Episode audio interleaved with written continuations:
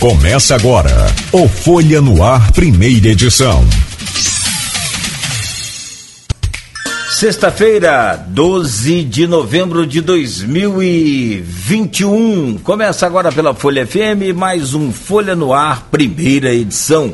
Agora é hora da gente começar aí essa nossa entrevista hoje com o Cristiano Miller e com a Isabela Fernandes com a chapa 1, Unidos pela Ordem e Eleição na OAB Campos. Deixa eu trazer o bom dia primeiro da Isabela Fernandes, presidente, com licença, né? É, e logo a seguir trago o seu bom dia também. Isabela, muito bom dia, seja bem-vinda aí a este Folha no Ar.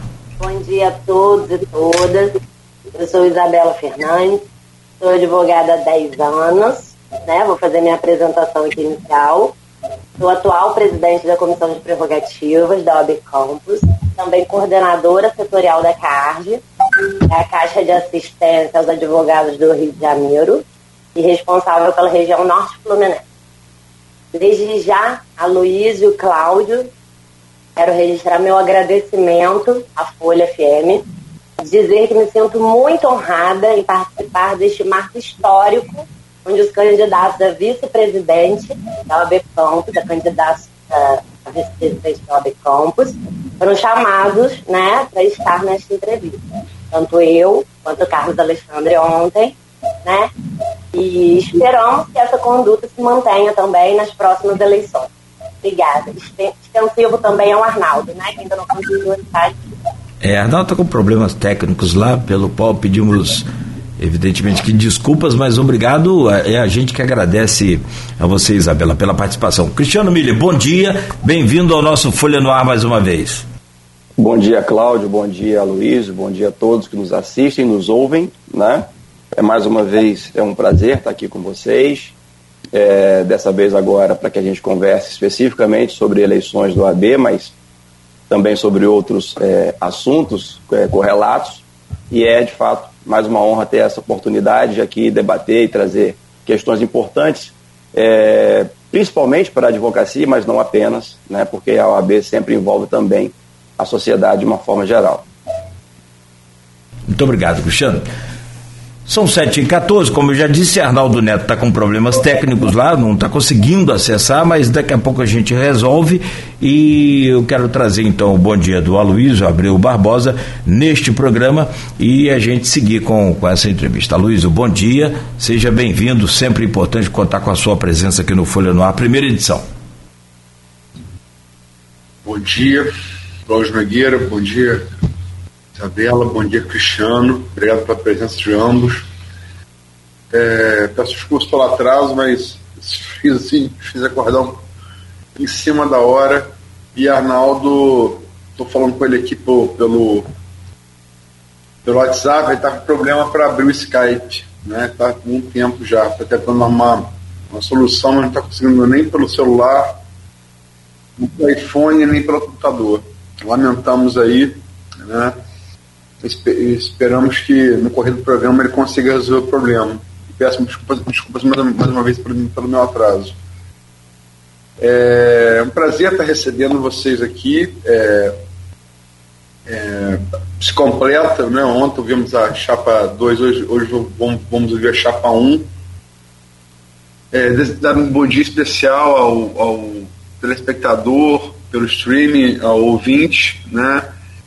As duas categorias, sobretudo, que nós acompanhamos sempre nesse início de jornada, que são os taxistas de motorista aplicativo. A situação nunca teve tão difícil com esse aumento constante de combustível, né, de controle de preço. É, lamentar, é, gente vai fazer comentário da notícia ao final, mas não posso deixar de lamentar é, a morte de Cristiano Lobo, né? É, uma perda para o para o jornalismo brasileiro, uma mestre do jornalismo político, né? E serviu de, né, de referência, serviu e serve de referência não só a mim, como a N jornalistas políticos aí do Brasil. Né? E eu estava vendo ontem, Cláudia Nogueira, ela falando que quando ela começou no jornalismo em Goiás, uhum. era da família de engenheiros, o sonho dela era ter um programa de rádio. Então, ela, lógico que ela foi muito além, né? É, é, claro, claro. Mas, é, ah, enfim, que bom. E precocemente, né, essa doença terrível que é o câncer, lutou, mas, enfim, lamentar, lamentar. Isso posto, vamos partir para o início da entrevista. E se vou... Desculpa, pode falar. Não, desculpa te interromper, eu quero só assinar embaixo, evidentemente, do que você falou e não que isso signifique nada, né? Mas assim, é, durante todo o dia de ontem, vários canais de TV, a gente pôde perceber, e vários políticos, o que é muito difícil, né, Luiz? Você sabe muito bem disso. Você conseguir fazer cobertura jornalística com comentários é muito complicado. Não porque morreu, não sabe, porque depois que morre tem mania disso. Mas é porque ela era realmente muito. Ela fazia um jornalismo muito elegante, muito bacana. Tomara que né, é, de, tenha deixado um legado aí né, para todos nós, evidentemente, principalmente para quem pôde conviver com ela. É elegante sem ser chapa branca e, sobretudo, elegante sem deixar de ser incisivo. Era elegante, mas era incisivo, como tem que ser o jornalista. É. Enfim, nossas homenagens aí a Cristiano Lobo, né? assumimos homenagem aí a um dos maiores jornalistas políticos desse país. E importante, marca o lugar da mulher também, né? Marca o lugar da mulher competindo de igual para igual e não raro superando o homem, o que é muito bom. É... Vou fazer a pergunta a vocês. É, Arnaldo, que é o titular do, o titular do programa, não está aqui. Eu estou aqui. Chegou aí. Então, Arnaldo, Deu um probleminha aqui, pedi desculpa aos entrevistados, é um problema todo desde sempre o Nogueira tentando resolver, mas essas coisas de conexão, de, de videoconferência que de vez em quando acontece, né? Primeiro, bom dia a todos. Bom dia, Neto. É, confirmar a mesma coisa que a Luiz falou em relação a Cris Lobo, acho que a referência para o jornalismo, para esse jornalismo que a gente faz, ela é o ponto inicial, isso de fazer comentários de política ao vivo e de vez em quando chega informação ao vivo e você altera a, a, a leitura sobre o tema é uma referência, eu tenho como referência, assim como o Camarote, que é outro que eu tenho como grande referência, a tinha como referência também, ontem ele falava isso, é uma perda significativa para o jornalismo político. É, lamentável e, sobretudo, da forma que foi, né, como a Luiz falou, essa doença que realmente é, espanta a gente e, e, quem passa por uma situação dessa na família sabe o quanto que é difícil a luta contra essa doença, enfim. É, começando então, vou começar, Cristiano, com um assunto, eu ontem falava aqui também sobre, comecei com esse mesmo assunto, e quando, essa é a terceira eleição da OAB que eu estou cobrindo, e sempre é um assunto que é recorrente, a questão das prerrogativas. Queria que você falasse para a gente o que são essas prerrogativas e de que forma elas podem ou estão sendo desrespeitadas na comarca. Bom dia, bom dia Arnaldo. É, eu vou iniciar essa resposta e vou pedir permissão para que a Isabela também a complemente, na condição de atual presidente da Comissão de Prerrogativas aqui da 12ª Subseção. Ela certamente tem elementos e dados importantes a fazer, mas é, você destacou bem, né? que você cobre eleições da OAB a três, a três eleições, né? e sempre, é, sempre será um tema é, recorrente e o tema mais importante, mais caro para a advocacia. Né? É, nós temos as nossas prerrogativas para que a gente consiga, para que a advocacia consiga exercer de forma é, digna a sua atividade, a sua profissão, e, lamentavelmente, é, de forma relativamente frequente, a gente vê essas prerrogativas sendo desrespeitadas, né? É, prerrogativas não são privilégios da advocacia, né? são realmente é, assegurados por legislação, não há nenhum favor nisso. Né?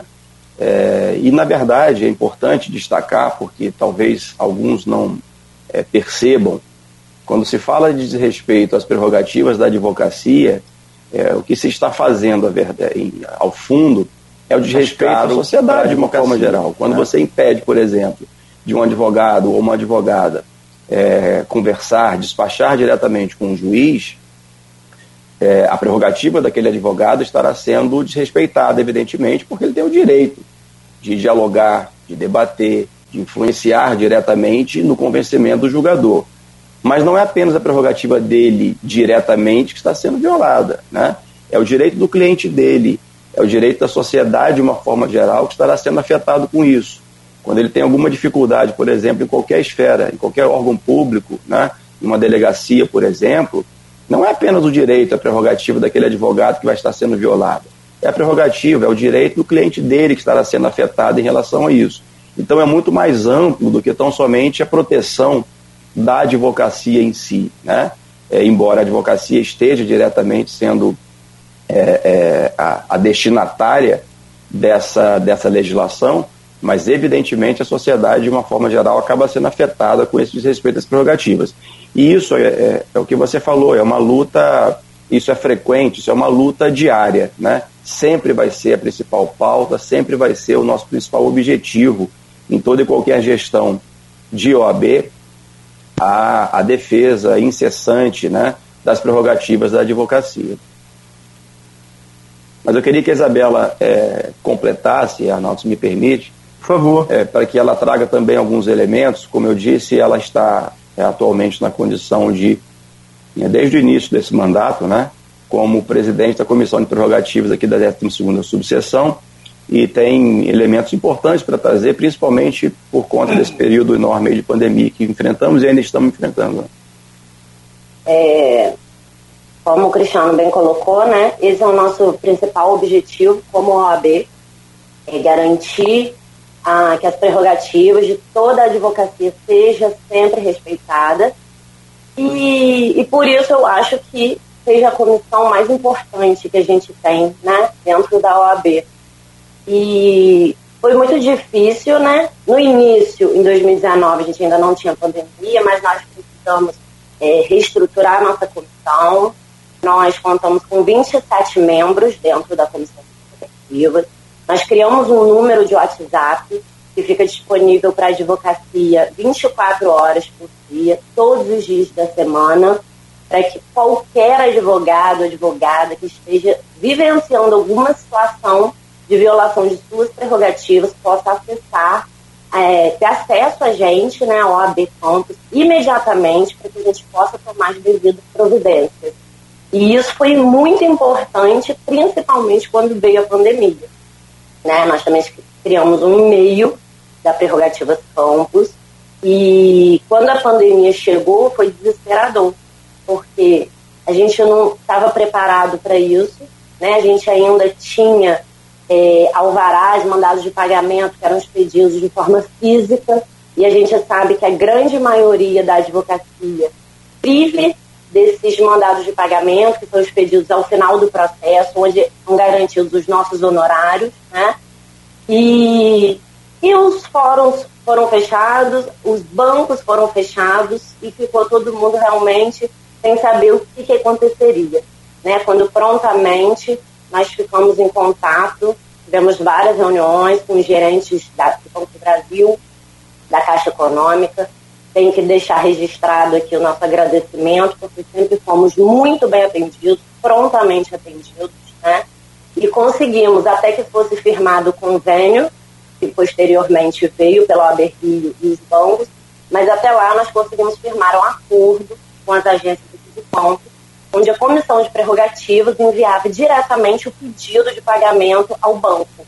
Né? Tinha que ser obrigatoriamente pelo nosso e-mail institucional e aquele pagamento era efetivado na conta do advogado ou da parte, né? Sendo é, e aí eles não precisariam ir para a agência, enfim. É, a gente conseguiu alcançar isso. Em abril de 2020, a gente conseguiu receber em torno de 250 mandados de pagamento, né?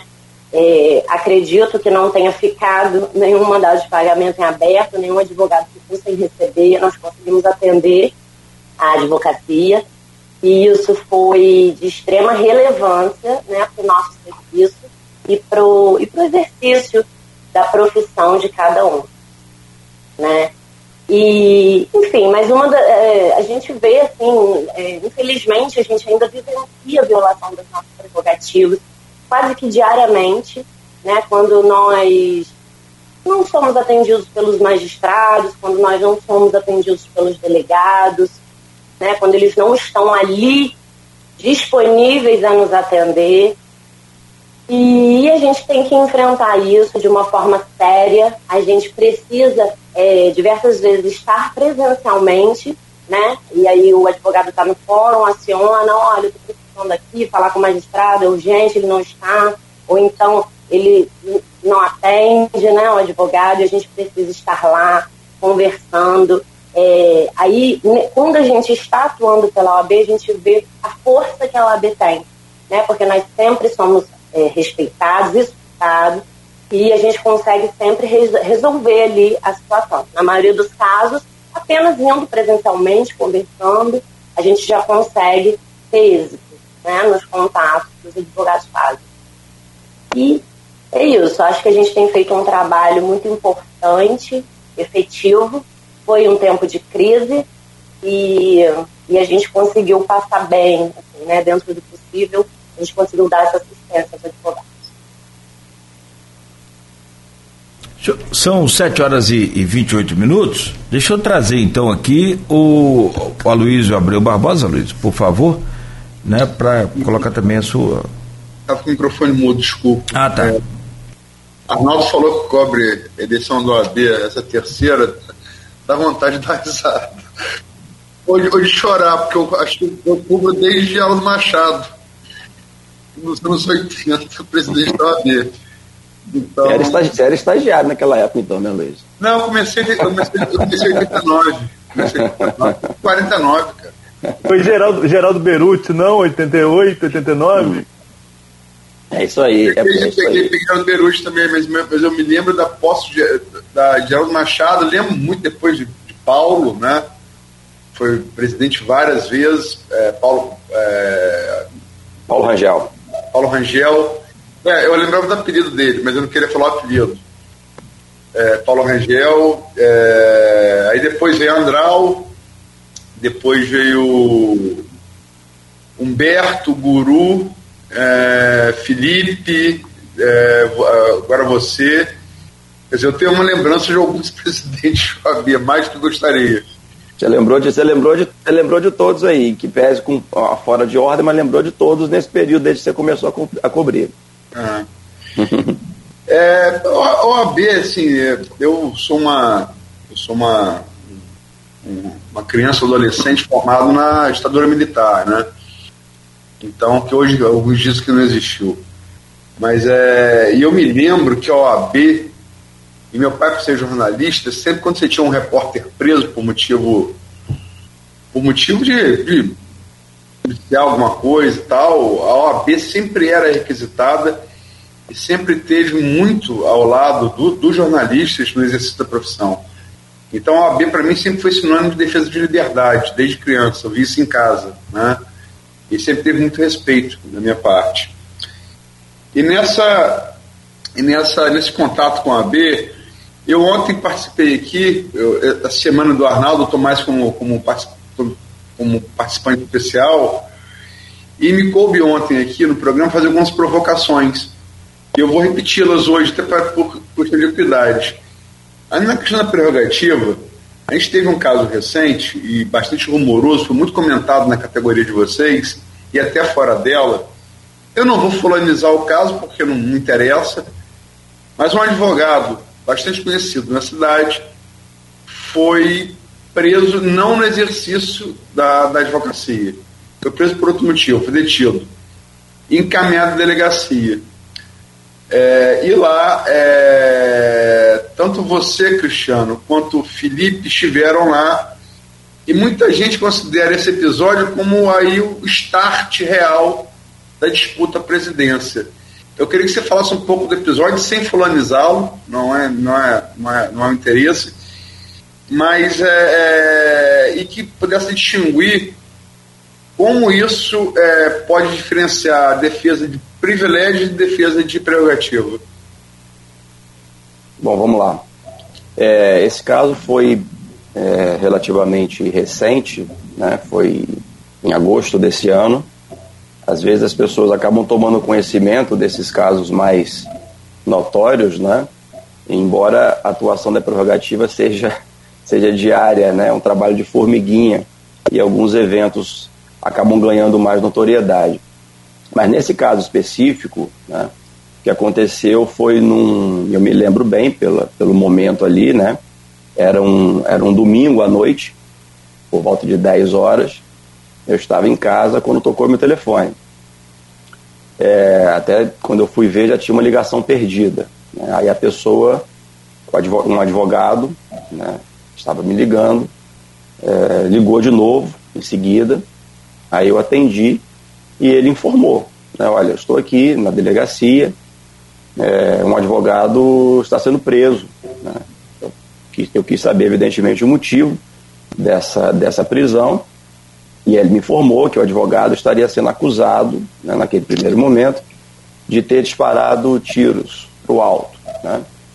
E a primeira indagação que eu fiz foi exatamente essa. Bom, mas se ele está, se ele está sendo preso né, por um motivo que aparentemente não tem qualquer ligação com o exercício da advocacia, é, não faz sentido que a OAB esteja ali presente, não há necessidade da, da, da, da participação da, da instituição. Né?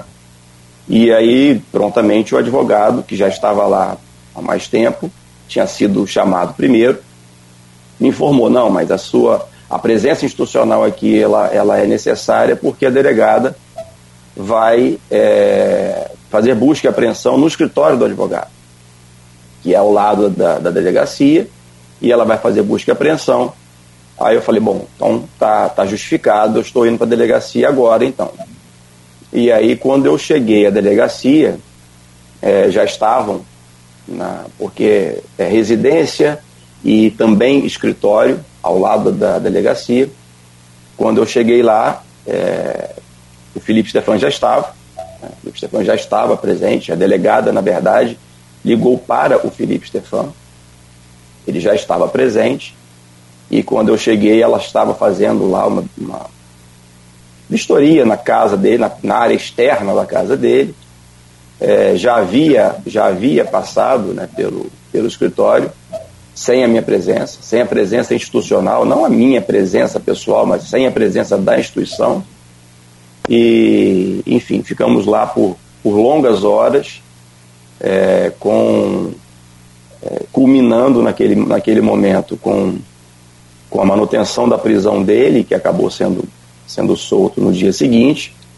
E, enfim, mas não houve, eh, naquele primeiro momento, eu sequer era, era pré-candidato à, à presidência da OAB, estive ali como presidente atual da, da instituição é, porque fui acionado né, para isso e em virtude de uma busca e apreensão que seria, como de fato foi, né, apesar de ter sido realizada de maneira irregular, ela foi realizada nas, nas dependências do, do escritório desse advogado e em virtude disso a presença institucional era essencial.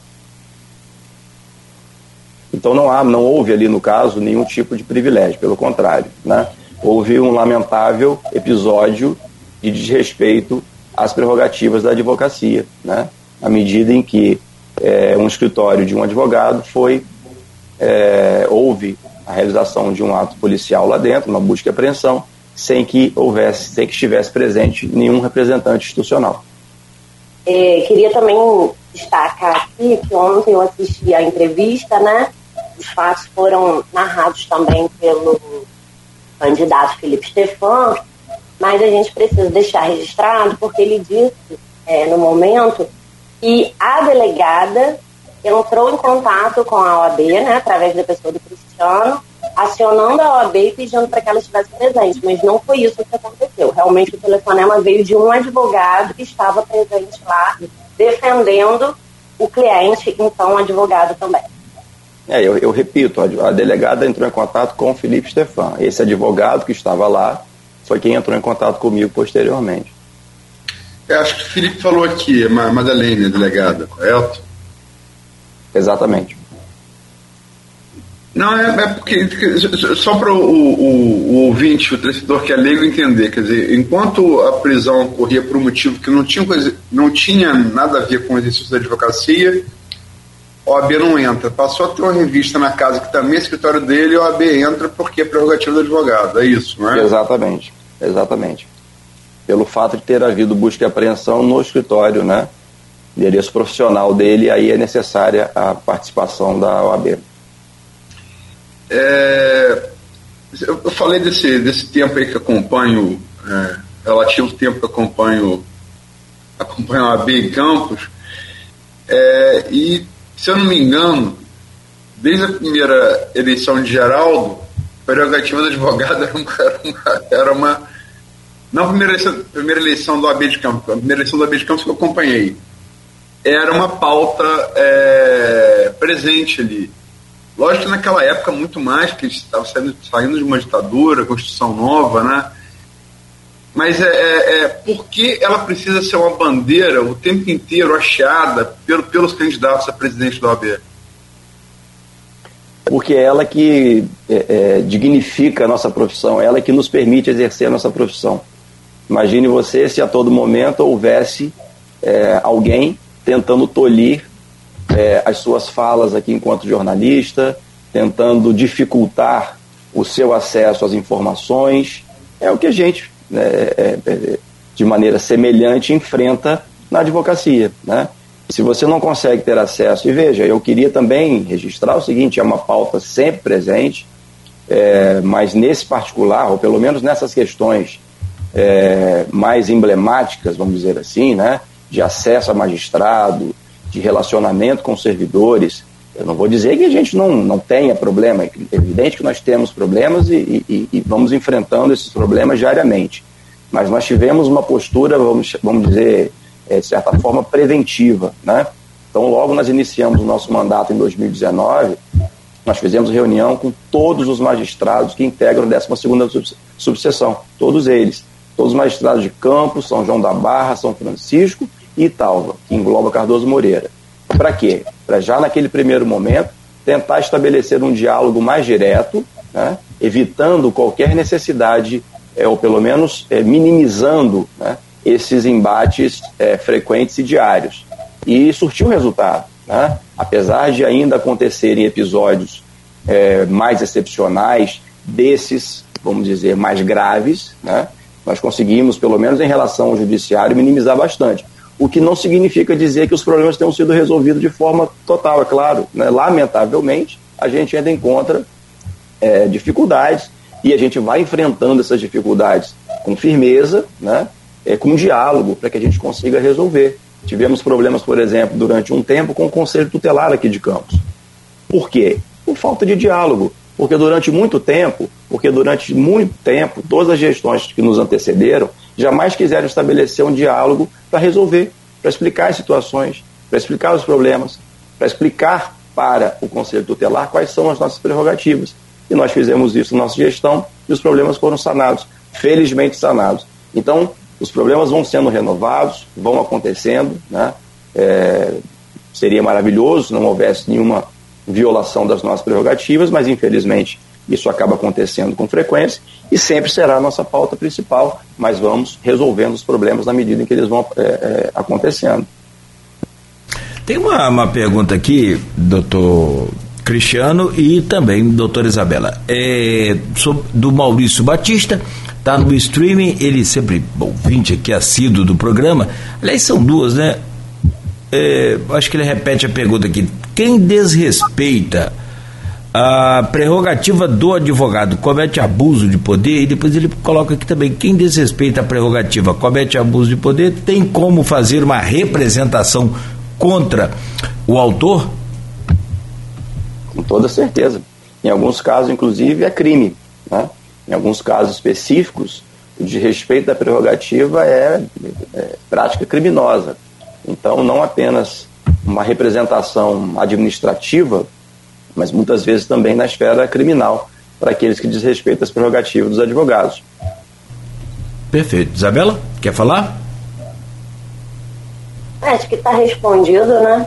Hum. O advogado ele pode estar sempre trazendo isso para a gente. É importante que a, a situação seja trazida para a OAB, para que a gente tenha ciência, para que a gente possa tomar as devidas providências muitos casos a gente ouve falar, né? E aí isso não chega para a gente a gente fica um pouco de sem ter muito como fazer, o que fazer, a quem buscar, a gente às vezes não sabe quem é o advogado, não tem o contato.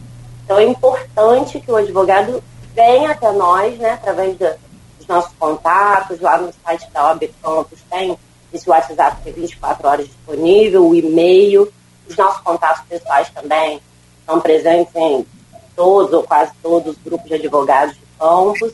Né? Então isso é importante, que esse advogado traga para a gente a situação para que a gente possa tomar as Eu queria fazer uma, uma, uma última pergunta, dá, dá tempo, né? Sim, sim. Dá tempo. É, eu comecei falando da importância que eu aprendi é, desde, desde muito novo, sobre o papel da OAB, que vai muito além da, de uma entidade de classe advogados, vai muito além. É, o papel da OAB no Brasil é historicamente ligado à defesa da democracia.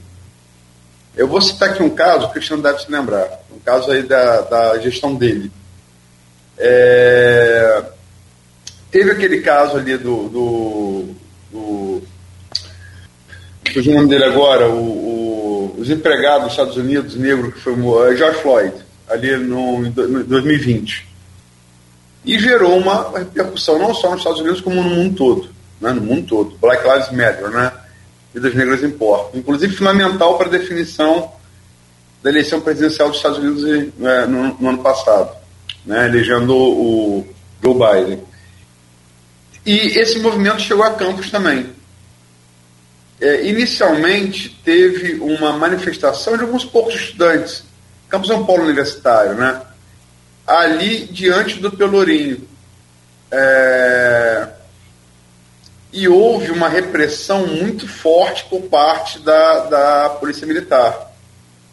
Quando as imagens chegaram, chegaram a mim, eu fiquei muito espantado com aquilo, porque não estava completamente pacífico, um distanciamento, não tinha. É, Cristiano encaminhou para a defesa de é, comissão, comissão Cristiano de igualdade racial. Igualdade racial. Obrigado. E não só a, OAB, como outras entidades é, tomaram, é, é acharam aquilo um absurdo e tal. É, e teve um segundo protesto em sequência. E esse muito maior. Não foram apenas, foram centenas de pessoas. E graças a Deus não tivemos um incidente e quero crer que o papel do AB tenha sido, entre, entre o Ministério Público também que se manifestou, tenha sido é, fundamental para que isso acontecesse.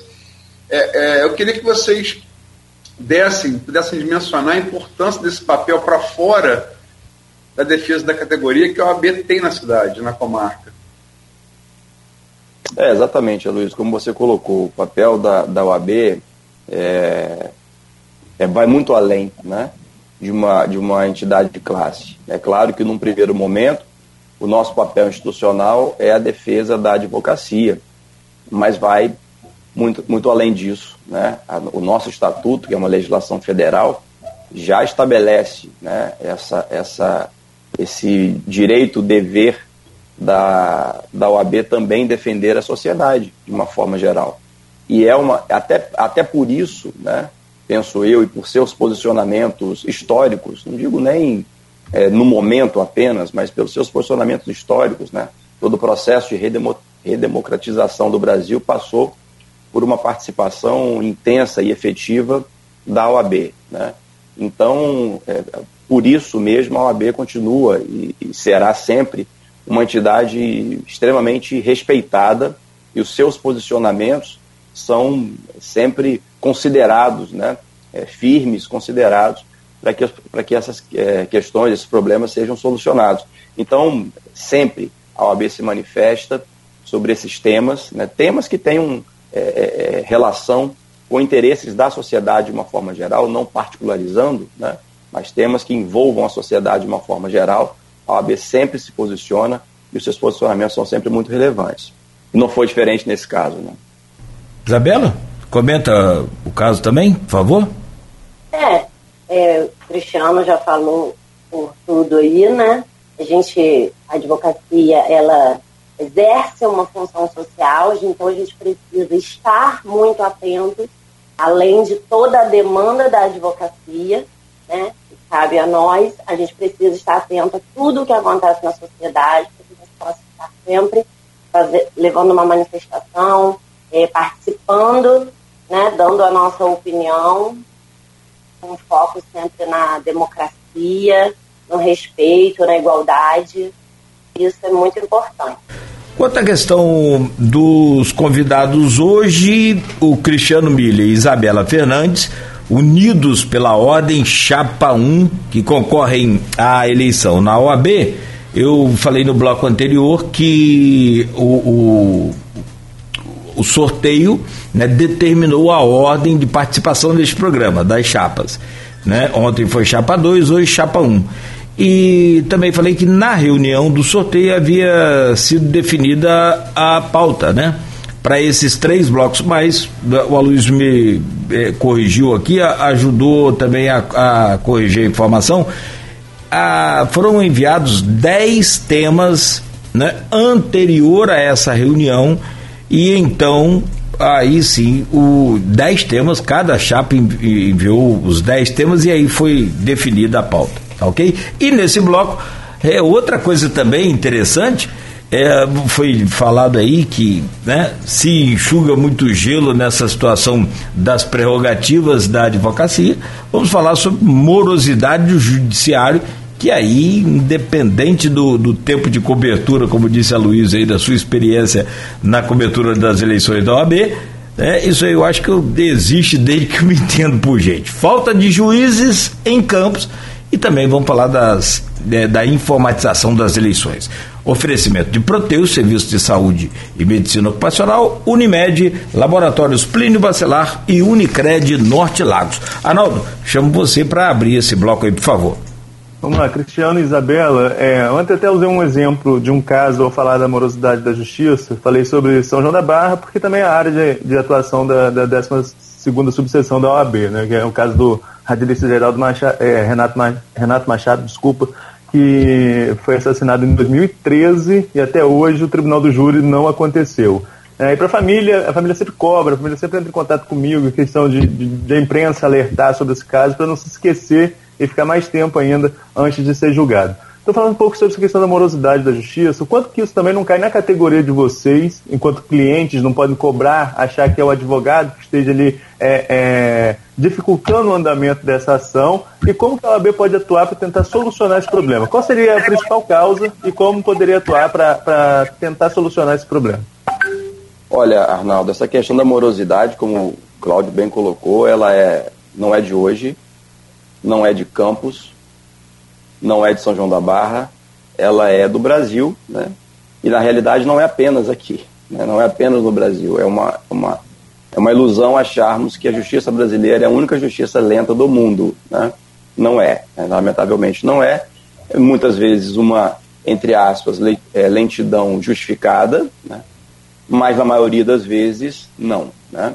É uma lentidão é, exagerada que acaba gerando injustiça né? Você citou aí um exemplo, sem, que, é, sem querer é, particularizar, mas nós temos inúmeros outros exemplos dessa morosidade, o que acaba culminando com as, com as injustiças dessas, dessas situações todas. É, esse problema ele, ele não tem uma causa específica, ele tem inúmeras causas que conduzem para essa morosidade, né? É desde a estrutura do judiciário, desde os procedimentos judiciais, é, desde as, a, a, falta de servidores, a pontual falta de magistrados, né? mas isso não é um problema local. Né? É evidente que a OAB pode e, e deve né, colaborar é, é, para que isso, para que haja uma, seja minimizado esse problema, só que, é, especialmente aqui no estado do Rio, é um problema que, que envolve, nesse momento agora, falta de concurso público. Não há concurso público, não há servidores, né? É, é, é, essa falta de magistrados, na realidade, é, pelo menos aqui na 12 subseção, não é, a meu ver, o maior problema, para a morosidade especificamente. Nós temos o caso de São João da Barra, que é um caso crônico. Né? São João da Barra é um caso crônico. É um caso que vem, que vem tombando com, com, com conduções é, é, que, que acabaram tornando a comarca de São João da Barra uma, uma comarca, de certa forma, complicada. Né? Mas hoje em dia, apesar de São João da Barra ter apenas é, um juiz respondendo pelas duas varas, o que torna, evidentemente, o seu trabalho muito mais é, difícil, mas, a meu ver, o principal problema, e aí pontuando São João da Barra, mas que se estende para os demais, é, para as demais comarcas aqui da nossa subseção, é a falta de servidor. Né? São João da Barra, você tem uma, uma, uma vara com dois servidores para processar 4 mil processos aproximadamente, isso é humanamente impossível da pessoa dar conta. E é evidente que isso aí acaba refletindo no, no, no andamento do processo, na morosidade daquele processo, né? E é claro que a, que a, que a OAB tem a sua participação fundamental, mas a OAB não cria concurso, né? A OAB não realiza concurso, a OAB não tem como impor ao Estado, que estava num processo é, extremamente delicado financeiramente, proibido, proibido de realizar concursos públicos, a OAB não tem como é, impor a realização desse concurso. Vai agora ser realizado, no final de, no início de dezembro, né, aqui a menos de um mês, um novo concurso público. Não sei se será suficiente, né? Nós teremos aí aproximadamente 130 vagas sendo abertas para o estado inteiro, né? Mas há, obviamente, diante da realização de um concurso público para servidores, uma perspectiva de que pelo menos uma melhora aconteça no número de servidores lotados nas varas de uma forma geral e mais especificamente no município de São João da Barra. Com relação aos juízes, também há uma carência de magistrados no estado inteiro. Não há uma carência pontual aqui em Campos. Em Campos, é, é, é, particularmente considero, apesar de uma vara ou outra não estar com o juiz titular, todas as varas estão preenchidas e com atuação. Não uma reclamação específica com relação a isso. Apesar da pauta né, é, de alguns ser essa, né, isso não é uma reclamação. Né? Falta de magistrados não é uma reclamação embora também não seja algo recente. Né? Eu, eu quero, eu, eu, duvido alguém se lembrar qual, quando foi que Campos teve é, todas as varas preenchidas com magistrados titulares. Ninguém vai se lembrar, porque esse momento não vai acontecer, não terá acontecido recentemente. Né? Mas, mas de, de, de toda forma, é, também não há concurso para juiz sendo realizados. Na verdade, estamos com um concurso de magistratura estadual sendo realizado agora, que está demorando dois anos. Ele começou em 2019 e ainda não acabou, por todo esse contexto de pandemia, de impedimento do Estado realizar concursos. Então não, há, não é uma pauta. Né, é, às vezes as pessoas querem simplificar, né, é, minimizar o problema, que será resolvido, que trará mais juízes. Bom, não, não há, uma, não há uma, uma fórmula de criação de magistrados né, para que eles surjam do nada e preencham as varas titulares. Isso é uma questão que envolve a realização de concurso público né, e que depende, obviamente, do tribunal e, mais precisamente, do Estado do Rio de Janeiro. Na medida que os concursos forem realizados e que houver magistrados e que houver servidores, aí é razoável que você, que você postule o preenchimento de algumas, de algumas vagas, né? mas que também, repito, não haverá é, magistrado e nem servidor suficiente para aquilo que nós consideramos necessário e o ideal por todos os outros contextos, e não há um ponto específico para isso. É, esse ponto talvez tenha sido, eu não vou falar que isso é um problema desde sempre, porque o Nogueira já falou, mas é, sempre quando acaba a entrevista aqui, a gente, é, a gente os, os entrevistados vão embora, né, se despedem e tal, acabou, aí fica no fora do ar aqui, é, ou eu e Nogueira, ou com o Tarnaldo, eu, a Nogueira, identificando os pontos. É, é, o que repórter chama de lead, é o principal da, da matéria, né? E trocamos ideias e tal. Ontem, o ponto mais forte, não digo o ponto mais importante, mas o ponto mais forte da entrevista de, de Felipe e de Carlos Alexandre foi sobre esse tema quase no mesmo tempo. Ontem foi a 8 e 2, ou agora são 8 e 5. E Felipe falou talvez a frase mais forte, crítica, em relação à atual gestão que é sua, Cristiano.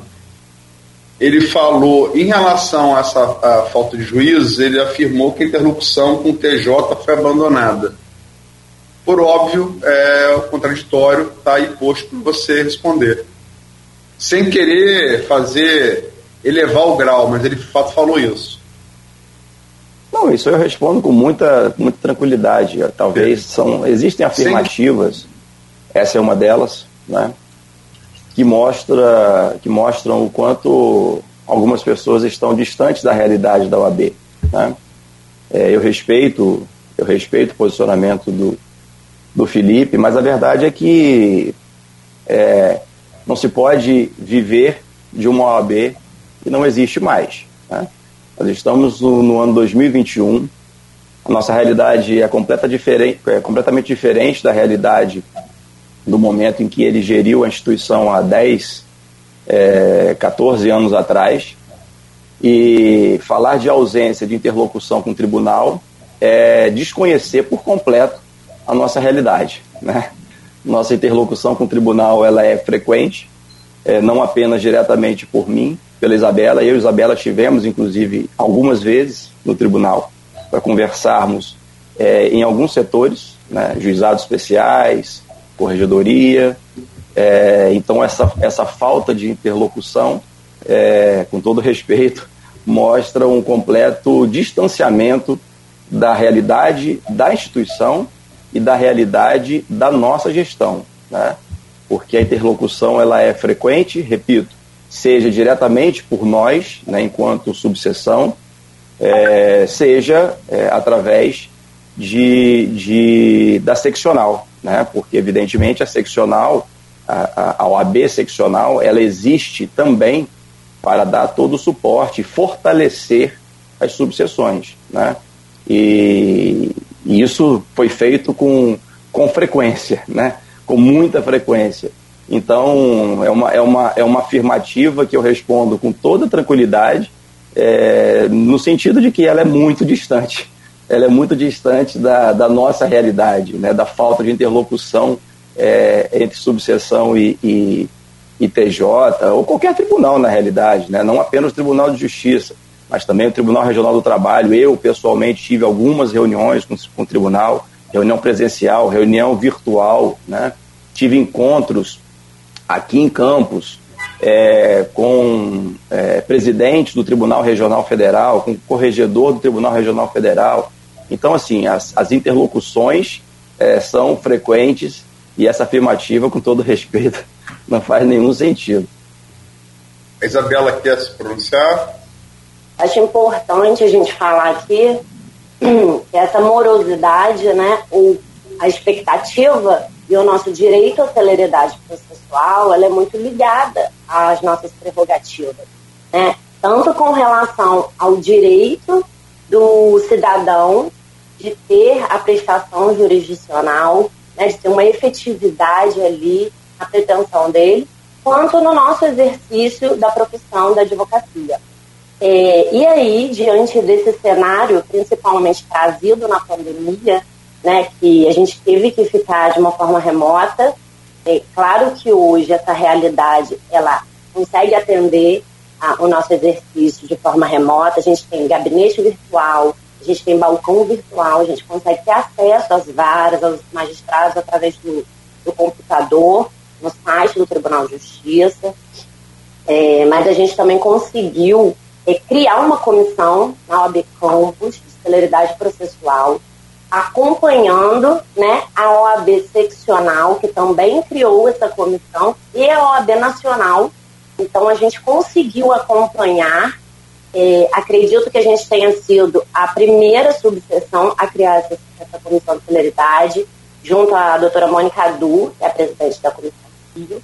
Né? E para que isso? Para que a gente consiga é, buscar ter esses dados desses processos que estão parados há muito tempo, é, para a gente conseguir também, quando for ao Tribunal de Justiça, levar esses dados formalizados por nós. Né? Muitas vezes a gente pede esses dados pelo Tribunal de Justiça e a gente não consegue ter acesso. Então agora a gente vai conseguir reunir isso, esses dados todos, através da OAB Campos, Rio e a OAB Nacional, para que a gente possa estar é, com essa prova né, concreta, vamos dizer assim, diante das nossas conversas nos tribunais. Essa questão ela é, é, é muito é popular, talvez, é, dentre todos os temas aqui colocados, que é a falta de, de juízes. Como resolver essa situação? É, o, o, presidente já colocou que é a questão do concurso público. Agora, e agora a, a Isabela colocou também a, a, digitalização dos processos também adianta. Tem algum caminho na lei, por exemplo, é, aquela questão protelatória, isso pode diminuir? Existe. Eu estou muito perdido aqui, variando no assunto, mas é, essa questão de protelar e protelar e protelar, não, a lei não poderia também ser revista? Eu acho que o nosso Código Penal, por exemplo, é de 1940 não poderia ser revista essa coisa diminuir, ajudar a diminuir esse tempo também? É, Cláudio, veja bem, é, é, a meu ver, há, uma, há, uma, há um diagnóstico equivocado de que a demora dos processos ela é, é fruto de uma protelação né, por parte da advocacia. É, isso, na prática, não é o que se constata.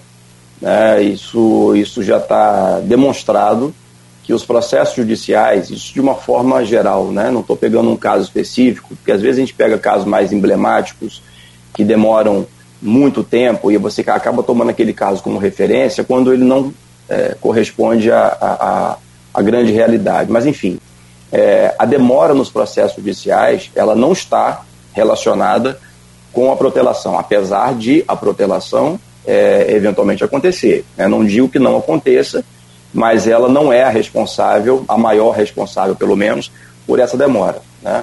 Já foi demonstrado que os processos demoram exatamente nos intervalos entre os atos processuais, ou seja, o tempo que ele fica parado no cartório, esperando a prática de um novo ato processual, e a prática desse outro ato processual não é por conta do advogado.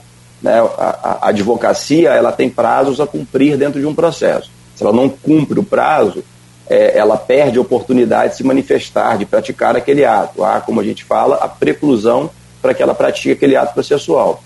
O mesmo não acontece, apesar de também terem prazos para praticar, mas os servidores e os magistrados. Então, essa demora, né, esse intervalo entre um ato processual e outro, é que gera essa grande demora, né, essa grande morosidade na solução dos problemas judiciais. Então, a, a protelação, né, ela acontece? Sim, ela acontece. Mas eu posso te assegurar que ela não é a responsável pela morosidade dos processos judiciais, e sim o intervalo existente entre um ato e outro. Se você aguarda um mês, dois meses, três meses por uma mera decisão de um juiz, isso é que faz com que o processo se arraste durante muito tempo. Porque o advogado ele vai ter ali cinco dias, dez dias, quinze dias para praticar o ato dele. Ele já praticou. Ainda que ele se valha eventualmente de um, de um recurso judicial, de uma, de uma medida judicial que possa ser considerada protelatória, isso está longe de ser a responsável pela morosidade do processo. Nessa questão, a gente está no meio de uma. É, é, Isabela, gostaria de comentar? Desculpa. É, nessa questão que nós estamos passando aqui no meio de uma pandemia, estamos ainda numa pandemia, né? E algumas, alguns contextos tiveram que mudar, inclusive esse nosso aqui. Se nós estivéssemos com, no momento normal, estaríamos no estúdio junto com o Cláudio Nogueira, realizando entrevista nesse momento. Então, o que acontece? o judiciário também precisou se adaptar. Como vocês têm acompanhado a adaptação dos advogados locais a essa nova dinâmica de processos eletrônicos, é que não é tão nova assim, mas que se intensificou agora em relação durante a pandemia, e como que a OAB pode participar, inclusive auxiliando aí os advogados a, a se incorporarem nesse novo modelo? Isabela, quer começar falando, Isabela? Posso começar porque é complicado falar depois do nosso presidente, né? A gente fica sem ter muito como falar. É, mas, enfim, nós, para a advocacia, né?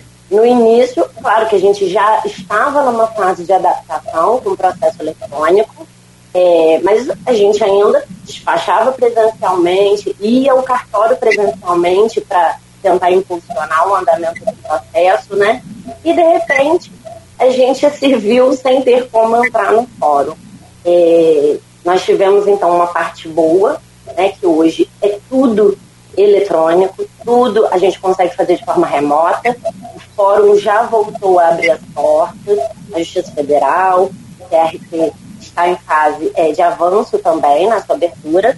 É, então nós já podemos voltar à antiga realidade. Mas, claro, que o advogado que ainda não sai de casa, que ainda prefere trabalhar de casa ou do escritório, a gente já consegue ter esse acesso 100% virtual. Isso é muito importante.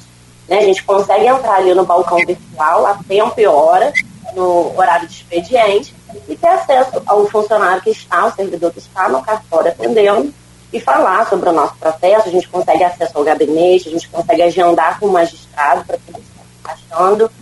Então, eu vejo com muito bons olhos essa nossa evolução, que com certeza se acelerou em, em virtude da pandemia. E a OAB né, foi, teve um papel protagonista, a meu ver, nessa, nessa questão, que nós conseguimos ampliar é, os nossos equipamentos na sede. Nós temos hoje 14 escritórios digitais, onde a advocacia pode estar realizando audiências virtuais, peticionamento eletrônico, reuniões com clientes, né? É, nós temos toda a estrutura ali dentro, nós ampliamos também, já vimos antes, né? ampliado a sala do fórum. É, hoje a gente já fez cerca de 600 audiências virtuais, né? Para complementar com outros dados. É, então a gente vê que realmente a advocacia precisou de apoio e a gente conseguiu dar e suprir essas expectativas. É, inclusive, a gente advogados que têm escritório, que têm equipamento, preferem fazer as audiências no, na OAB pela estrutura, né, pela organização. Nós temos funcionários disponíveis à disposição da advocacia. E, e é isso. O Cristiano pode complementar aí a minha fala. Não, eu só queria complementar num ponto, é, de fato, né, essa, essa evolução tecnológica, os processos digitais, isso aí, é claro, isso é, é irreversível. É, o problema é que a pandemia, de uma hora para outra, ela acabou nos obrigando, né, nos é, forçando a, certos, a certas condutas, e isso atingiu é, drasticamente uma grande parcela da advocacia que não estava preparada para isso. Né? E a responsabilidade seria dos tribunais né, em fornecer toda a estrutura para que esses atos virtuais pudessem ser praticados, os tribunais acabam transferindo sempre para a advocacia esse ônus. Né? Então, esse é um problema, porque aí você acaba, é, enquanto instituição, tendo que se estruturar. É, isso não, não, não, é exatamente esse o problema, porque a gente acaba, a gente consegue, conseguiu se estruturar. Né? O problema é que uma parcela da advocacia acaba ficando é, é excluída, né? ou podendo ser excluída com essa evolução, com essa dificuldade dos sistemas. Nós temos uma multiplicidade de sistemas envolvendo os tribunais, os sistemas nem sempre funcionam de maneira adequada.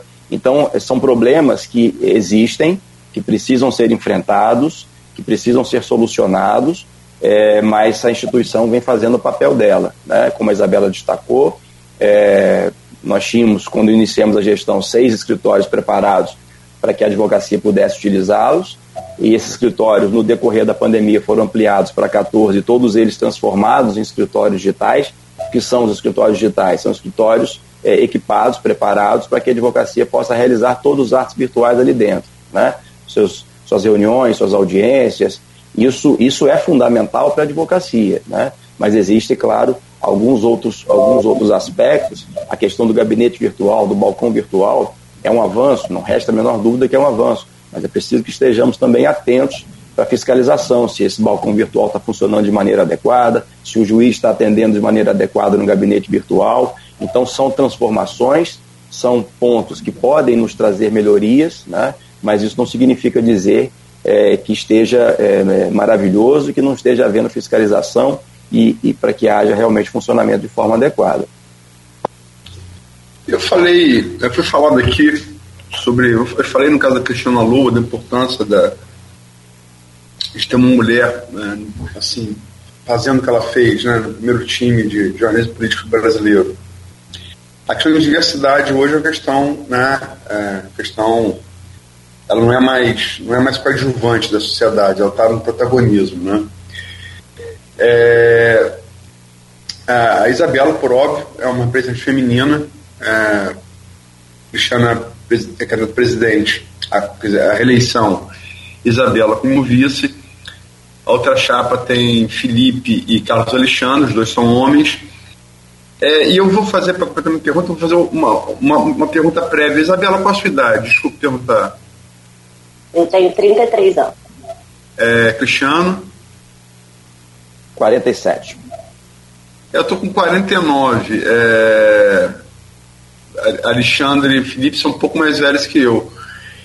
Muito se diz que essa eleição, porque a eleição para mim é. Eu, eu, gosto de analisar a eleição como processo. Não tenho intimidade com a eleição da OAB que tenho com a eleição para prefeito, governador, presidente. Mas conversando com quem entende do processo eleitoral, eleição não parece, quer dizer, eleição você chega ao eleitor pela emoção, mas a, o processo é matemático. Você, você tem que entender que eleição é um processo matemático. E quem entende bem de eleição da OAB me diz que essa eleição, agora da semana que vem, que vocês vão disputar, a incógnita que vai definir a eleição é o voto do advogado jovem. É o voto mais, seria o voto mais difícil de você é, é, é, é aferir. Eu vou lembrar, fazendo um paralelo da última eleição municipal, o caso do, o caso do PSL, partido do, pelo qual Bolsonaro foi eleito presidente. Você tinha um, um vereador eleito, Neném, né, Roberto Neném, também advogado. Você tem um vereador de vários mandatos, né, Nildo Cardoso. Apareceu um menino com 20 e poucos anos, Bruno Viana atropelou os dois e, e, e levou. Então mostra realmente que isso não é mais, nesse paralelo, isso não é mais uma, uma promessa do futuro, é uma realidade presente. Como é que vocês veem é, essa visão que me passaram de que seria o voto jovem que definiria, do advogado jovem que definiria a eleição? É, eu, eu, eu, acredito que essa, essa análise ela é, ela é pertinente, né? É, mas a eleição do AB ela tem alguns, alguns fatores que acabam influenciando também. Né? Não sei se a advocacia jovem, é, se de fato vai ser decisiva, mas eu não tenho a menor dúvida né? da, da, da força dela pelo volume de jovem advocacia que nós temos é, atualmente. Né? Mas é uma eleição que tem umas, algumas peculiaridades, como, por exemplo, somente pode, podem votar os advogados e as advogadas que estiverem adimplentes. Né? Isso também interfere é, muito na análise do pleito institucional. Mas eu concordo, eu concordo com essa avaliação.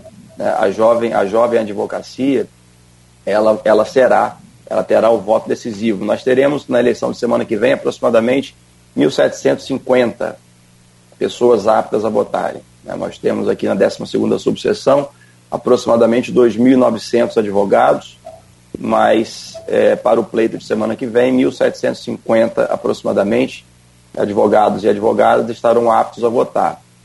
E uma parcela considerável desses advogados e advogadas são da jovem advocacia e ela tem um, ela e de fato, né, acaba sendo não apenas pelo volume de jovem, jovens advogados e advogadas, mas também por, por todo um perfil dessa jovem advocacia, né? Isso aí é, certamente vai ser decisivo no momento da eleição da semana que vem. Isabela, a mais é, jovem. Eu acho, eu sou, posso ser mais jovem, é, não estou mais inserida nesse jovem advogado, né, que a gente tem aí como advogados é, de até cinco anos de carreira. É, mas eu acho que o país vem vivendo esse avanço né, dos jovens estarem inseridos na política, estarem se interessando. É, o assunto política está muito em alta, isso é muito importante. Né? Principalmente a gente vê esses jovens advogados quando eles vêm até nós. E eu tenho sentido muito isso nessa campanha. É, participei ativamente da última campanha do Cristiano Miller, com o Cristiano Nunes, mas acho que nessa campanha é, a gente está sentindo que esses jovens, esses jovens advogados eles realmente querem participar, eles querem ouvir, eles têm essa expectativa, né? Eles participam das nossas reuniões, em determinados momentos até dizendo que ainda não haviam decidido votos, e queriam ouvir as nossas propostas, que queriam ouvir as nossas realizações e como isso é um ato de coragem, né? Você vê aquelas pessoas que não têm tanta experiência profissional ainda, com medo do mercado, né? Que ainda não tem um escritório, é, estão começando ali uma carreira já se colocam, num, já querem se colocar neste lugar de voz, de ter voz, de querer ser ouvido, de querer ouvir a gente, né? Então eu acho isso muito importante. A gente realmente valoriza é continuar fazendo esse, esse serviço de valorizar a jovem advocacia. de abrir portas, é, de fazer serviços de mentoria né, com eles. É, então eu vejo com muito bons olhos, acho muito importante essa participação dos jovens advogados. Olha, hoje conversamos com o Cristiano Miller e Isabela Fernandes. Eles são da Chapa Unidos pela Ordem, Chapa 1, que concorre à eleição na, aliás, reeleição do, do Cristiano, né? Próxima terça-feira, na OAB, 12 subseção Campos. Voltamos ao oferecimento de Proteus, Unimed, Laboratórios Plínio Bacelar e Unicred Norte Lagos. Eu vou pedir aqui o favor a Luiz para abrir esse bloco aí, Luiz, por favor. É, semana que eu, semana que eu, que eu venho como convidado, como não como entrevistado, mas como convidado da bancada, não tô... é a semana que eu deixo a pauta mais fixa para o Arnaldo, para você, Cláudio, eu posso mais só pontuar algumas coisas. E eu vou repetir muito o que eu, que eu fiz ontem, né? Eu, num bom sentido, o papel de provocador. Espero que entenda no melhor, no melhor sentido. Que de fato é. é. Tem muita gente no meio acadêmico, aí você conversa com né, não só da, do direito, mas é, de outras disciplinas, sobretudo da área de humanas, que é, considera, isso, isso repercute, reverbera no meio acadêmico, considera essa disputa da eleição do OAB, Cristiano, como também uma disputa entre universidades. Você, por ser professor do, Uniflu, e Alexandre, por ser candidato a vice de Felipe, por ser por estar à frente da, do Isecenza. Eu perguntei uma, isso, isso ontem aqui a eles e pergunto a você, você vê algum, algum, algum fundamento nessa, nessa, nessa visão? É, mais uma vez eu tenho, eu tenho que discordar. E assim, por vários motivos. Tá? Por vários motivos. É, primeiro que no nosso, na nossa chapa, seja no conselho atual, seja na chapa, que está, está concorrendo agora na eleição de semana que vem, nós temos, é, dentre os advogados e advogadas que compõem o nosso, a nossa chapa, de são 58 nomes, nós temos professores, aproximadamente entre 15 e 20, não, não tem um número aqui ao certo, professores de todas as instituições de ensino de campus. Todas. É, todas as cinco instituições de ensino de campus, de direito. Né? É, temos no nosso, na composição da nossa chapa é, coordenadores de dois desses cinco cursos, coordenadoras, né? A Inês Uraí, que é coordenadora do curso de Direito do Uniflu, e a Clarice, que é coordenadora do curso de Direito da Universo.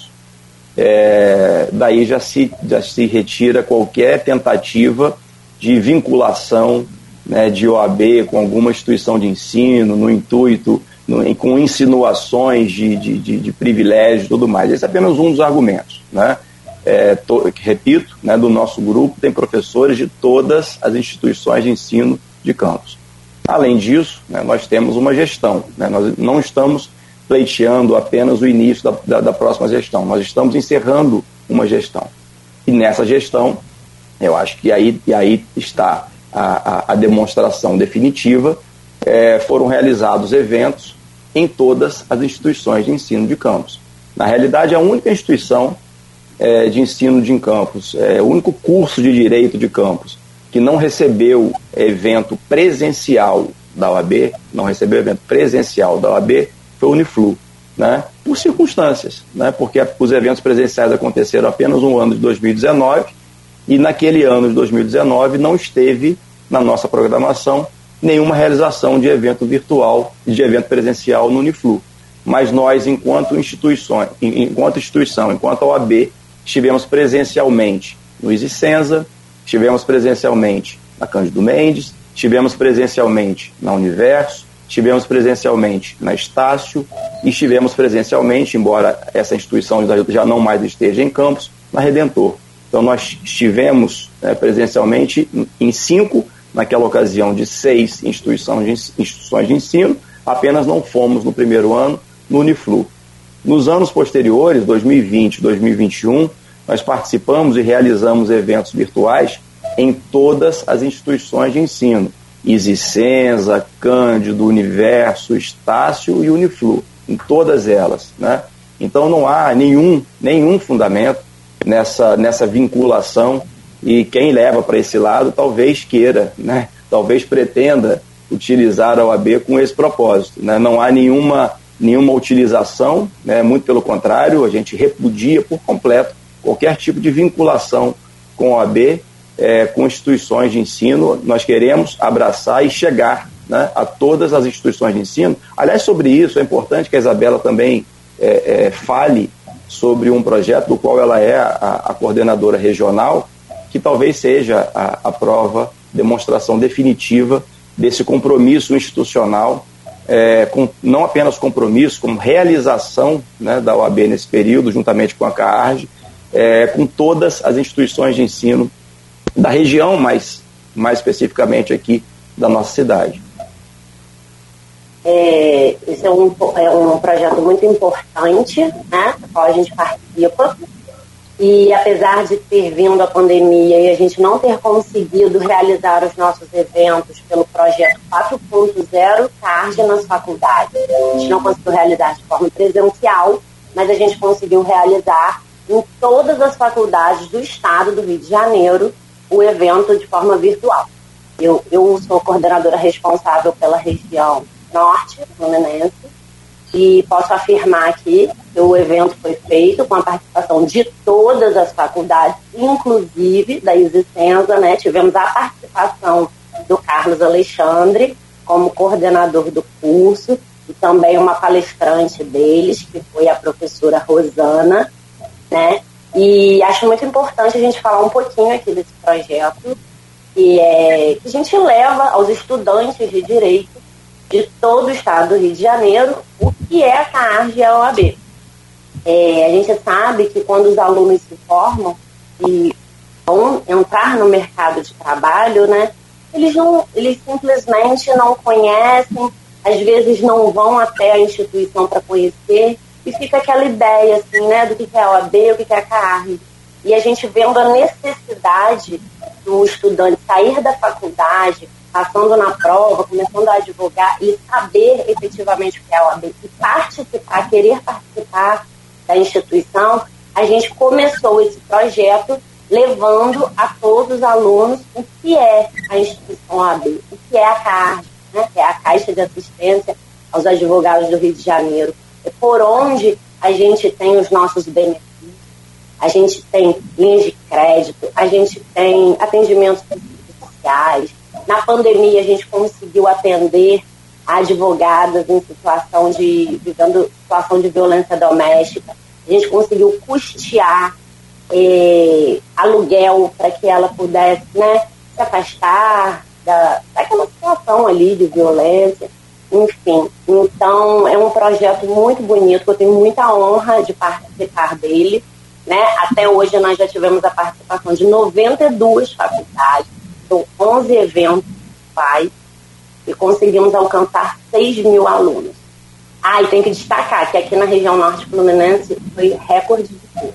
É, eu vou entrar um pouquinho agora no processo eleitoral, Cristiano e Isabela, porque esse processo deste ano ele traz algumas novidades. Uma é a questão da paridade de gênero e também a cota racial. Além disso, é uma eleição dentro de uma pandemia. Queria ouvir de vocês como foi a formulação da chapa para se adequar a, esses novos, a essas novas regras que a OAB impõe para essa eleição, como que vocês veem a, a chegada dessas novas regras e como trazer o advogado para votar, porque, como falei, ainda estamos num processo no meio de uma pandemia.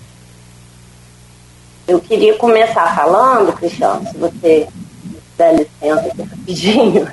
Eu acho importante eu aqui, né, na figura de mulher, destacar que esse ano a gente tem essa lei de paridade de gênero, onde é obrigatória a presença de 50% de mulheres no conselho, mas com, é, com muita honra e orgulho da gestão cristiana, eu posso falar para vocês que desde o nosso é, da nossa campanha lá em 2018, que deu início em 2019, o nosso conselho já era formado por quase 50%. Né? Nós temos ali cerca de 48, 49% de mulheres.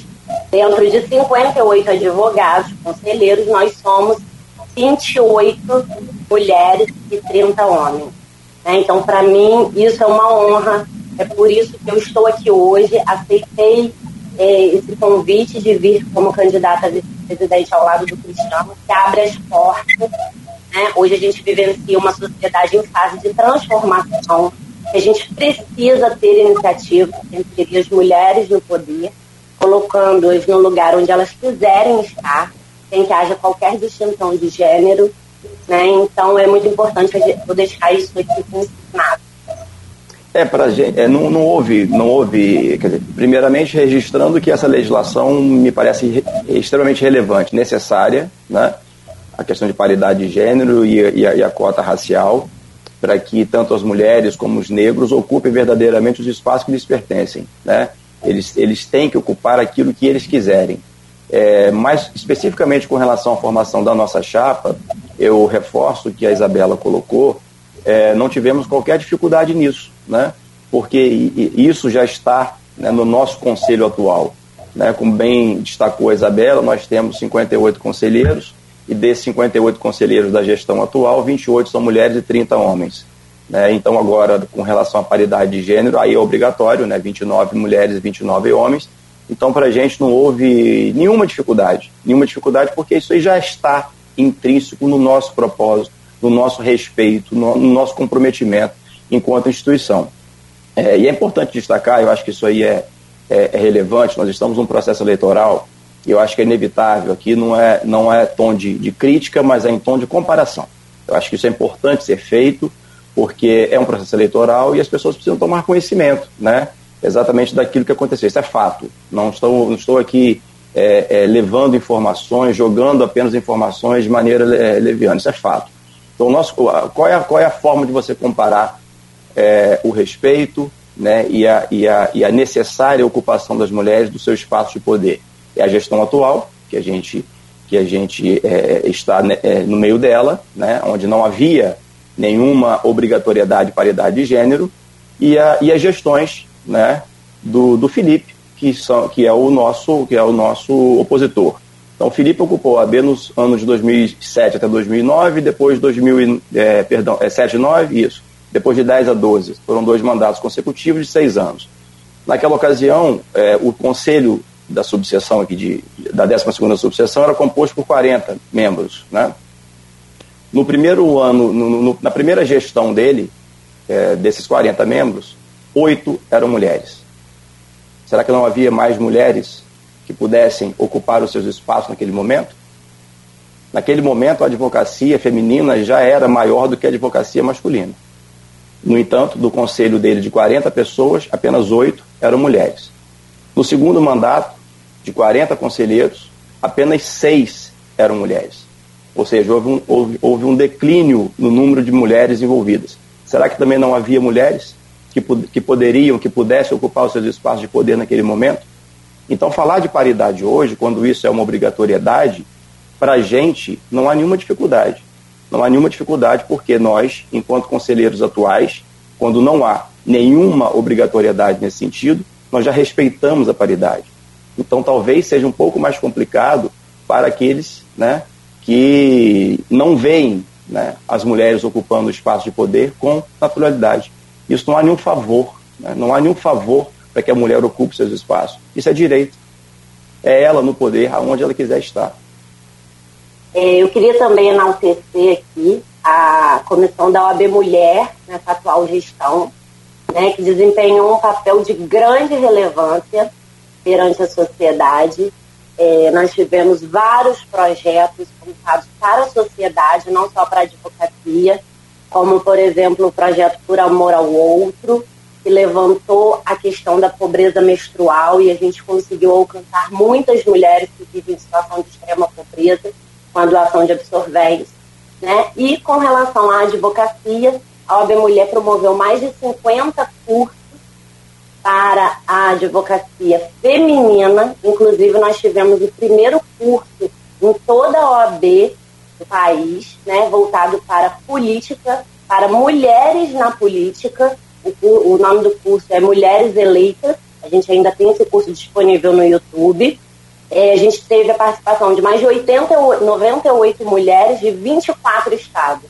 Né? Então, a gente mostra aqui dados efetivos da mulher no poder, da representatividade feminina e da OAB tendo participação importante nisso. Bom, para a gente já caminhando para encerrar, é, esse programa tem um grupo de WhatsApp que é também do blog Opiniões e ontem foi colocada aqui uma pergunta, até eu que fiz também, é, é só transmitir na verdade, né? Do Hanania, que é advogado e participa do grupo, além de ser presidente também do sindicato dos pais de alunos da rede particular. É, ele colocou aqui um tema e cita vocês e aí eu achei, achamos, né, que interessante que vocês também pudessem contrapor, como sempre a gente faz. Durante todo o período da pandemia, a OAB Campos pouco se manifestou sobre as ações do governo local. Suas comissões nada produziram no sentido de trazer mais transparência às atividades do governo no enfrentamento da crise nas decisões do governo relativas às áreas da saúde ou mesmo educação. O que vocês é, é, falam sobre essa colocação aí do advogado Hanania? Né, porque a OAB, é evidente que a OAB não decide, né, não é a OAB quem decide se o comércio deve abrir, se o comércio deve fechar, se as escolas devem permanecer é, com aulas remotas ou se elas devem, devem retomar as atividades presenciais. Mas o AB, por meio de suas comissões, se manifestou sim, né? em todas as vezes que foi chamada, em todas as vezes que foi provocada, houve manifestação da OAB nesse sentido, é, é, evidente, respeitando é, as, as, necessárias é, restrições, principalmente naquele primeiro momento, né? mas houve é, participação direta, não nas decisões tomadas pelo Poder Executivo, mas sim por meio das suas comissões participando, debatendo, né, discutindo, dialogando intensamente acerca das consequências e das medidas serem adotadas em relação a isso. Perfeito. Bom, então, o, o meu caro presidente e também aí a, a Isabela, Queremos agradecer a vocês muito. Nogueira. Sim, sim, Arnaldo, por favor. Me permite, ontem teve uma pergunta do ouvinte, do João da Costa Cunha, que acho que é interessante para o, claro. a categoria entender a questão do posicionamento, que é importante fazer o Cristiano e a Isabela também. É em relação a essa eleição que é conjunta da seccional e aqui da subseção. Existe algum apoio de vocês, alguma das chapas que estão concorrendo no Rio? E ele também colocou que o presidente da OAB fica de Pires na mão diante da seccional. Como que está essa relação? O Cristiano está direto lá com o Pires no presidente da, da OAB Rio? Olha, é, é, é, uma boa oportunidade para que a gente possa abordar isso. não sei se eu terei tempo suficiente, porque talvez precisasse um pouco mais de, de tempo para explicar, né? Mas, é, primeiro, para esclarecer para boa parte da advocacia que a anuidade paga por nós né, é, não é uma anuidade direcionada para as subseções. É, lamentavelmente, gostaria muito de ter a condição de gerir uma subseção com os recursos provenientes dos seus próprios advogados e advogadas. Não é assim que acontece na prática. É, toda anuidade ela é dirigida para a seccional que na realidade fica com 60% do valor dessa anuidade. Né? Os, os, os outros 40% são distribuídos entre CARG, Conselho Federal e algumas fundações.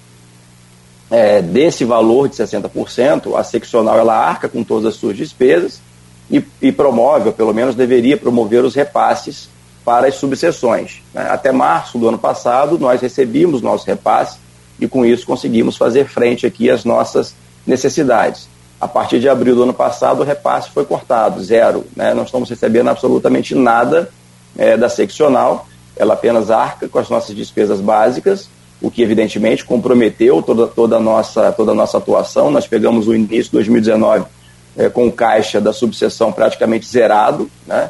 fizemos um esforço é, árduo de um, de um comprometimento de enxugar despesas para que chegássemos em março de 2020 com um caixa é, confortável, eu, eu diria assim, e que lamentavelmente acabou sendo grande parte dele consumido nos primeiros meses da pandemia, porque naqueles primeiros meses a seccional ainda, além de não nos repassar os valores, né, ela, nós arcamos diretamente com essas despesas e somente a partir de junho de 2020 é que a seccional chamou para ela a responsabilidade, porque já que não nos fazia os repasses, é, que ela arcasse diretamente com, esses, com essas despesas.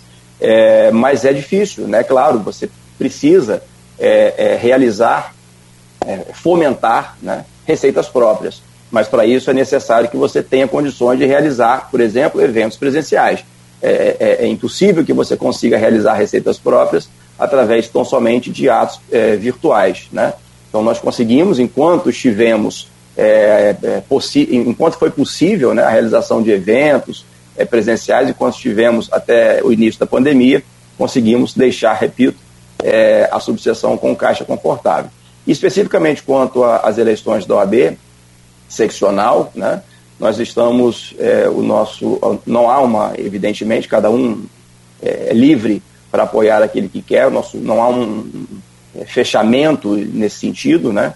Mas é, a, nossa, a nossa chapa, de uma forma geral, apoia também a chapa 1 é, lá no Rio de Janeiro, que é, é comandada pelo Luciano Bandeira. Bom, então vamos lá. É. Comenta, Isabela, por favor. É, só para fazer uma, falar de uma outra coisa com relação a isso. É importante todas as colocações feitas pelo Cristiano, né, que é o atual presidente, tem total propriedade para falar sobre isso. Mas gostaria também de falar aqui para a sociedade né, ter ciência e a advocacia, porque a gente sabe que muitos advogados e advogadas não têm ciência disso.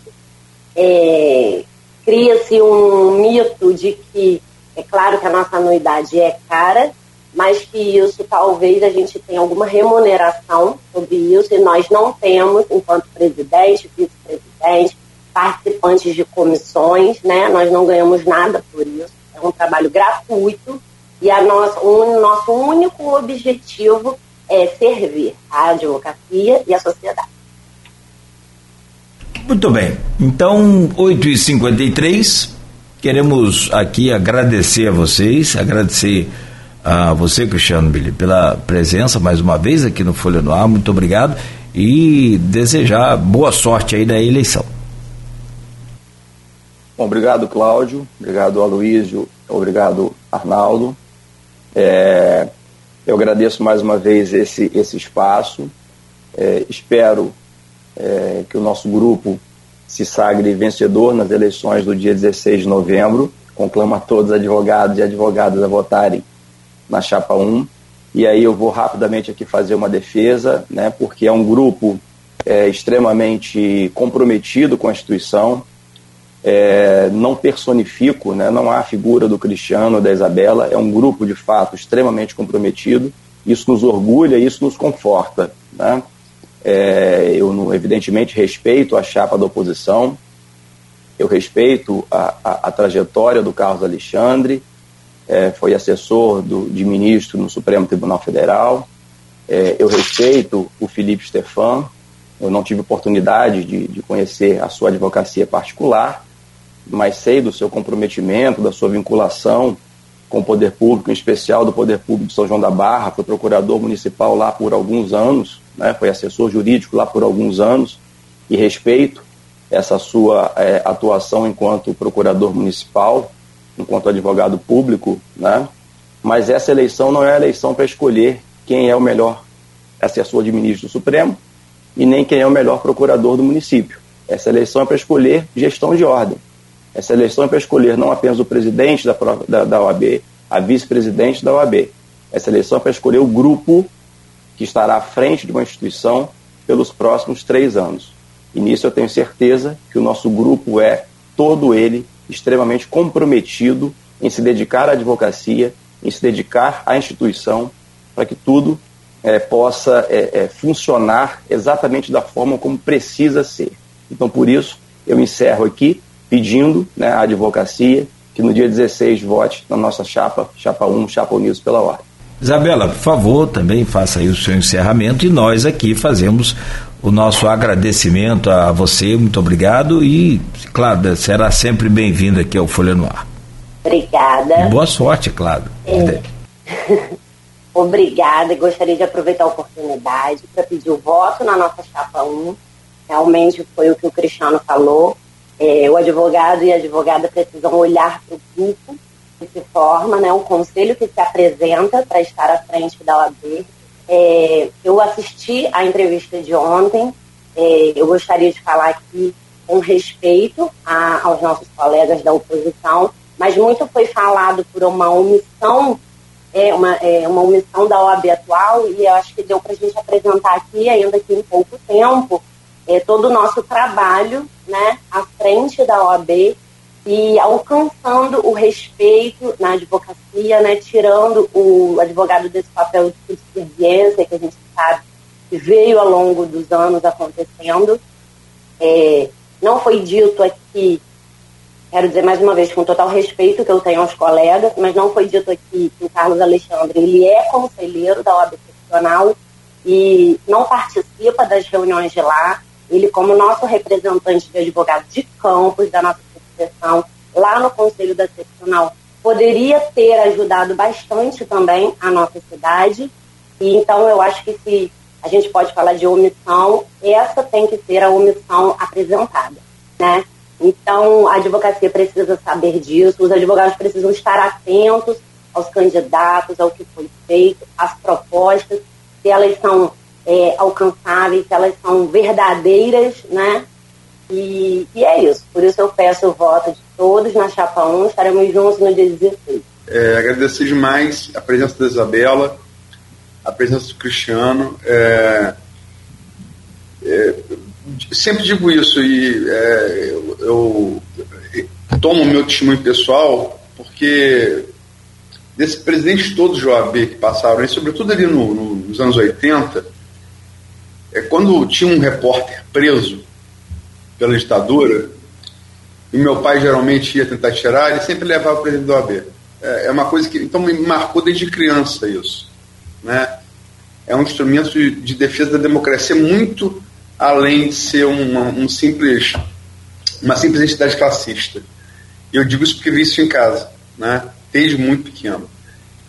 E é, a festa da, da, democracia de vocês, né, que ela ocorra, ocorra em sua plenitude. Logicamente que a entrevista aqui, estabelecida por sorteio, a entrevista a segunda ela sempre é, é, ela tem a questão mais reativa, né? Porque coisas são ditas na primeira e geram reações na segunda, é, é natural que isso aconteça.